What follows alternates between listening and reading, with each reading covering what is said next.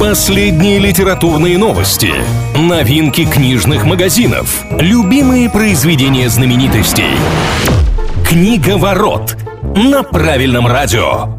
Приветствую всех книголюбов, с вами Илья Андреев. В ближайшие пару минут будем говорить о литературе и всем, что прилагается. Что обсуждают?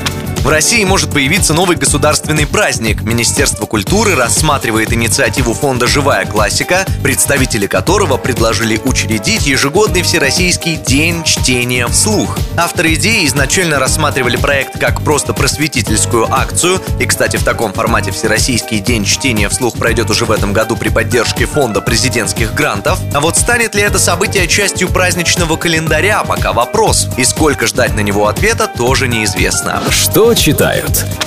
Эксперты сервиса аудиокниг Storytel рассказали, какие произведения россияне слушали чаще всего во время новогодних каникул. Самой популярной книгой стала «Дюна» Фрэнка Герберта, новую волну популярности которой обеспечила вышедшая в прошлом году экранизация Дэни Вильнева. Более того, в топ-10 на разных позициях еще три книги из цикла о Дюне. Также россияне слушали произведения Анжея Сапковского о Ведьмаке, опять же спасибо экранизации, ну и рождественский детектив Виктории Уолтерс «Убийство в доме на холме». Что интересного?